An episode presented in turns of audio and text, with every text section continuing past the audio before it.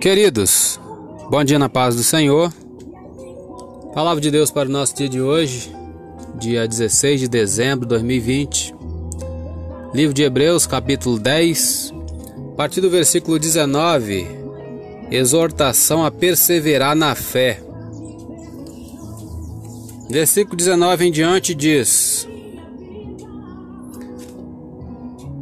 Tendo, pois, irmãos, ousadia para entrar no santuário pelo sangue de Jesus, pelo novo e vivo caminho que ele nos consagrou, pelo véu, isto é, pela sua carne, e tendo um grande sacerdote sobre a casa de Deus, cheguemos-nos com verdadeiro coração, em inteira certeza de fé, tendo o coração purificado da má consciência e o corpo lavado com água limpa.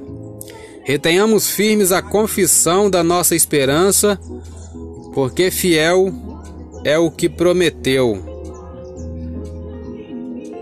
E consideremos-nos uns aos outros para nos estimularmos à caridade e às boas obras, não deixando a nossa congregação, como é costume de alguns, antes admoestando-nos uns aos outros, e tanto mais quanto vedes que se vai aproximando aquele dia. Comentário do versículo 22 a 25.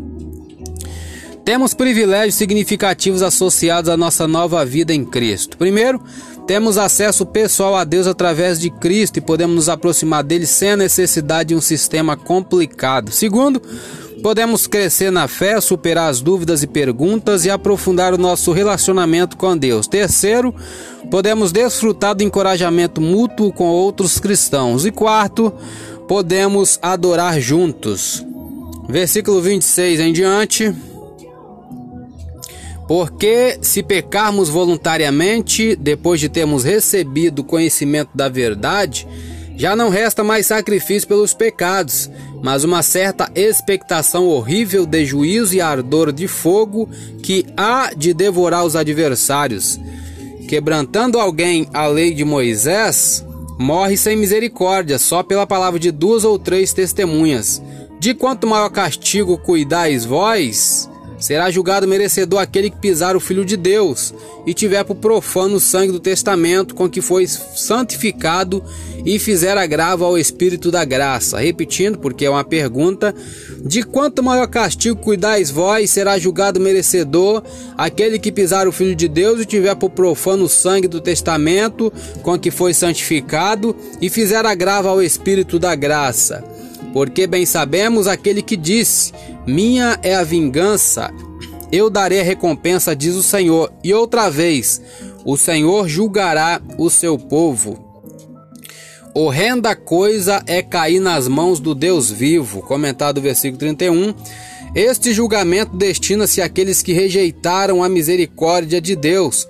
Para aqueles que aceitam o amor de Cristo e sua salvação, o julgamento vindouro não é motivo de preocupação Tendo sido salvos pela sua graça, não há nada a temer. Versículo 32 em diante. Lembrai-vos, porém, dos dias passados em que, depois de ser desiluminados, suportastes, suportastes grande combate de aflições. Em parte foste feito espetáculo com vitupérios e tribulações, e em parte fostes participante com os que assim foram tratados porque também vos compadeceste dos que estavam nas prisões e com gozo permitistes a expoliação dos vossos bens, sabendo que em vós mesmos tendes nos céus uma possessão melhor e permanente.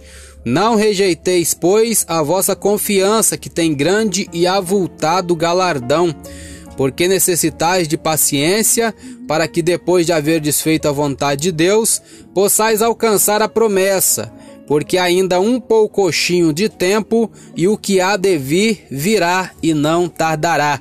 Mas o justo viverá da fé, e se ele recuar, a minha alma, diz Deus, não tem prazer nele. Nós, porém, não somos daqueles que se retiram para a perdição, mas daqueles que creem para a conservação da alma.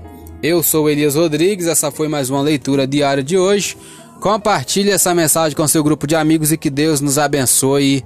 Amém.